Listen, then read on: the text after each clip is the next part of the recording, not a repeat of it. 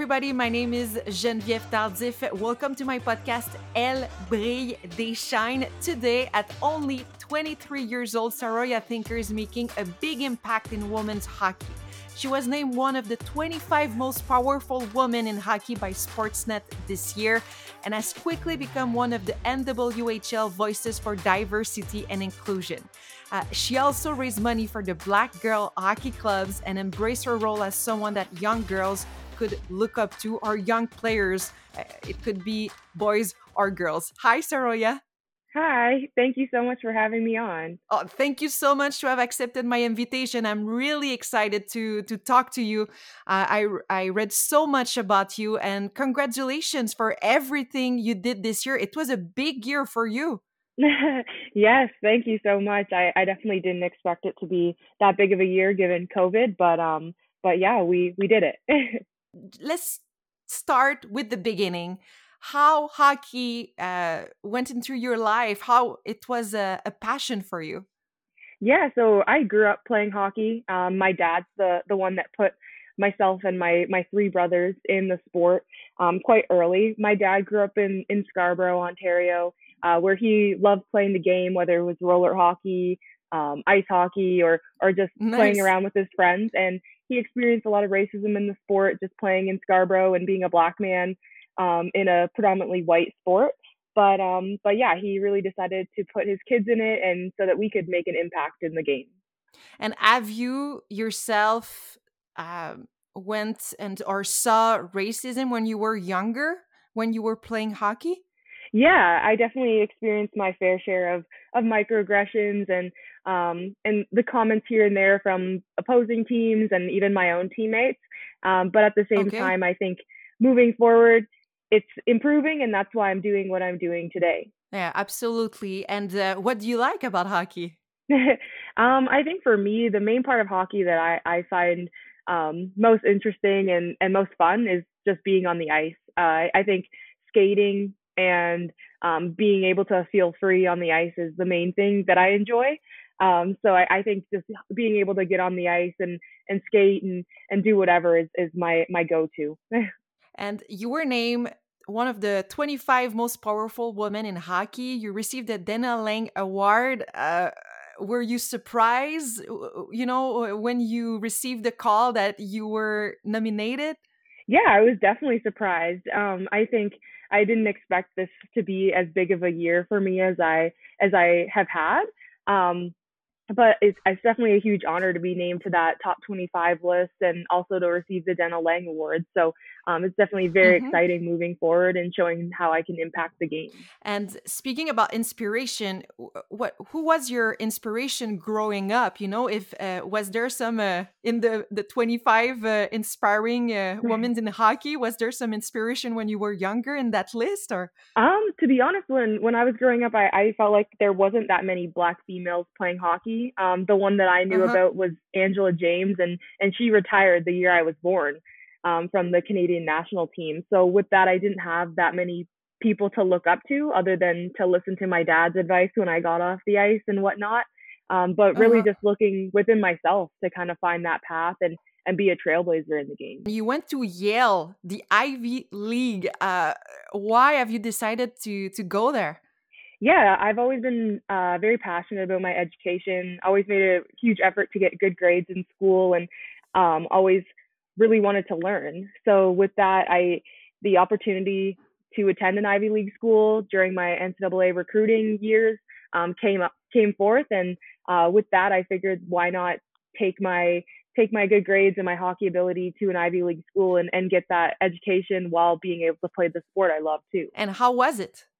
Um, I I had a great time at Yale. I think um, my hockey experience wasn't wasn't as good as I I had hoped for it to be. Um, I don't think I I played to the best of my abilities, and I don't think I uh, fully enjoyed and engaged with my teammates as much as mm-hmm. I hoped. But my outside life on campus was definitely um, very uh, inspirational, and I found so many people on campus that inspired me and and made me want to be better in in so many ways. So I think um, attending Yale was definitely a, a, chance of a lifetime and i realize i'm incredibly blessed to be able to have, have gone there. And explain to me you said it was not you know the the best with your teammates there.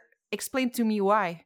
Yeah, I think I think my teammates um, didn't necessarily have a full understanding of of what it meant to be black in America, and with that, hockey's always been a, a typically white male dominated sport, and for my team at Yale, I, I think I expected more out of them to be more more woke per se, um, and and kind of have okay. that um, understanding. And unfortunately, they didn't, which led me to have some uncomfortable conversations with certain teammates. But at the same time, um, I, I realized that I was there to, to play hockey and do my job as well. So, were you um, speaking about it when you were younger, or, or it was at really at Yale that you decided to have this uncomfortable conversation with your teammates and, and people in hockey? Yeah, it was definitely at Yale. I think um, my freshman and sophomore year, I wasn't very comfortable um, being who I was and, and speaking up for what I believed in. But come junior, senior okay. year, I kind of found myself and and found that I should stick up for the things that that I am passionate about. And and with that, I made an effort to talk to my coaching staff and make change for the years to come, whether I'm I'm there or not. So um, I, I wanted to make sure to provide a good platform for our younger freshman, um, Kirsten Good, who is another Black woman playing on the women's ice hockey team right now at Yale. So I wanted to make sure that she had a, a good atmosphere moving forward once I had graduated and left. After Yale, uh, you are now playing with the NWHL. Was that a dream for you, or you wanted to be a pro player after Yale, or how was your your thinking about that? yeah, I think my my goal was always to play on the Canadian national team um, and play in the Olympics. But um, moving forward, I think playing professionally is is that level that I've I've reached so far, and um, playing in the NWHL um, is definitely a big step in in my career. And playing professionally is something I'm I'm really proud of. But um, at the same time, I think that it's incredibly important that I continue to play and, and be that trailblazer for the other Black women coming behind me. Oh, yes. And, you know, if there's young girls, Black young girls who wants to play hockey, what would you, you tell them?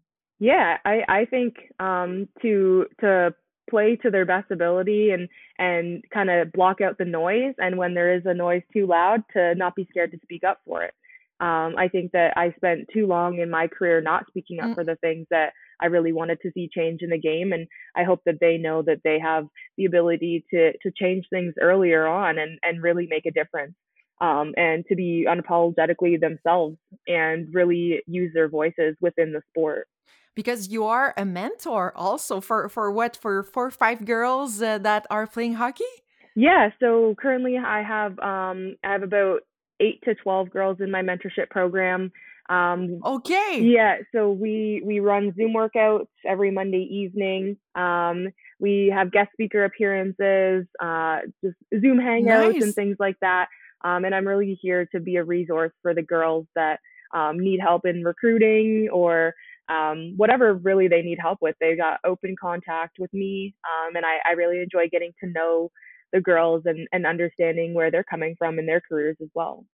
Let's talk about your career um, so far. What was the best moment in your career? Um, I would say the best moment I've had in my career um, was when I made Team Canada. Uh, mm-hmm. Unfortunately, at World Championships, we we lost in overtime to the U.S. and won a silver medal. But at the same time, I I've although winning gold wasn't um, wasn't what we won, I think that my silver medal is just is is, is very good as well. Um, and I think that that was definitely a big highlight in my career, just being able to put on the Canadian jersey and, and represent my country. Um, recently, I, I, just bought the um, Elle magazine uh, that uh, some players are on the cover. Beautiful uh, cover.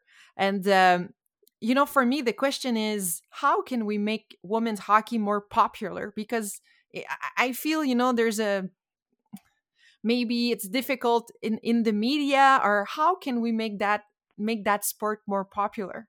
Yeah, I think that in terms of women's hockey, I think it's awesome to see um, to get to see Sarah and, and, and Bridget and, and Hannah on the front cover of, of Elle magazine. Um, I think it goes to show that we are being seen and uh, and women's hockey is, is being noticed.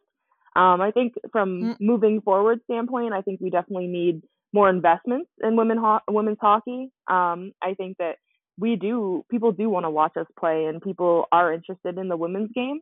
Um, I think it's just involved putting it putting us on TV and letting us letting us have a platform to to play the game that we love and and that we know so many other Canadians do. Um, and all across North America, obviously. But um, I think in terms of furthering women's hockey, we really need those investments and to to be to be shown on on a national stage. I, I agree. I agree, and we'll watch it. You know, uh, it, it's simple. You know, people uh, it, more and more. It's becoming more and more popular, but it takes time. And uh, uh, but people will be there to watch you. That's for sure. Uh, it's already started. For I feel sure. so. Yeah, I, I see the improvements already as well, and it's exciting to see for sure. And let's talk about Black Girl Hockey Club. What is that club? I want to know more about it. Yeah, so Black Girl Hockey Club um, is a space where where black black men and women can come together, um, and and Renee Hess was able to form a community of black individuals who who love hockey just as much as our white counterparts do. Um, and she figured why not form a club so that we could all meet and, and see that there are other BIPOC people in the game that, that love the sport just as much as we do. Um, so Black Girl mm-hmm. Hockey Club does a lot. We've got a book club. Um, we give out scholarships. Um, they've partnered with the NHL for their Get Uncomfortable campaign. Uh, but for myself specifically, I work on the volunteer. I volunteer with the scholarship committee. So each semester, um, we're able to give the girls five thousand, three thousand, and one thousand dollar scholarships um, for their hockey careers, and that's something that's really exciting to see. And and we see how uh, we can impact the game even further by providing those girls with those scholarships. But I read that you raise what? How much? Thirty thousand dollars for them? Yeah. So during my NWHL bubble season, um, I really wanted to raise money for something, and I figured why not raise it for Black Girl Hockey Club and and um, for our specifically our scholarship committee. Um, so I was able to raise thirty thousand dollars over the course of that bubble, and I'm super excited to be able to implement that in the ways that we choose with Black Girl Hockey Club to to further the sport with our BIPOC communities. And are you going to do some um, much more stuff for them, or you know what is going on with you right now? Yeah, for sure. I, I definitely um, volunteer uh, quite a bit with Black Girl Hockey Club. I always enjoy talking to Renee and, and getting to know um, the other people within the organization. But for me right now, I, I, I mentor the girls and really focus on my career and still training and things like that. Is hockey really for everyone? You know that's a big question. Um yeah of course hockey is for everyone but i think at the same time um anybody can put on a pair of skates uh, and and play with a stick um but at the same time it doesn't mean that they're they're feeling included. So yes everyone is is able um and has the ability to play hockey but at the same time i think that we do need to do a better job of including our BIPOC communities and making sure they feel welcome in the arena because I know that that's that's a big issue um, in in terms of them not feeling included and and not feeling like they're wanted at the rink. And if uh, people are listening and they they don't know you, I invite you to just go on her Instagram, Saroya Tinker. You're an artist, and you, I discovered that you are painting really well. Yeah, so I I do that on the side as well. Um, I paint quite often, um, and and and sell my paintings. So that's a, a hobby of mine that I've I've taken up and have managed to to profit off of as well. So um so yeah, painting is definitely a, a big outlet for me that I enjoy doing, and um I know that it'll always be there.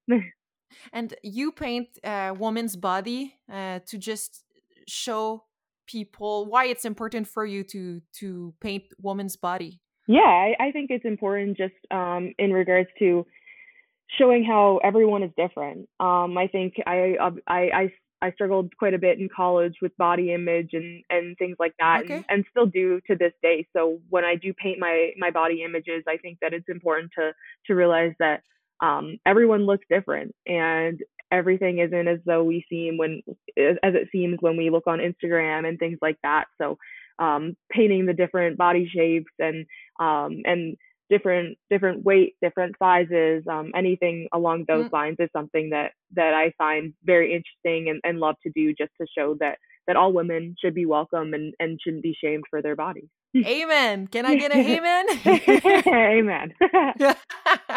Thank you so much, Saroya. You're you are really inspiring, and I just hope that uh, you know all around the world, and especially in Quebec, we'll get to know you more. I think for you, it's just the beginning. So. Yeah. Um, thank you so much. For sure. Thank you so much for having me on. Have a good day and uh, just go training and have fun painting. Perfect. Thank you so much. Bye bye bye. What a great interview and what an inspiring woman. Thank you so much to Saroya Tinker. And I really think I'm going to go buy one of her paintings really soon. Thank you so much and see you next week. Bye bye.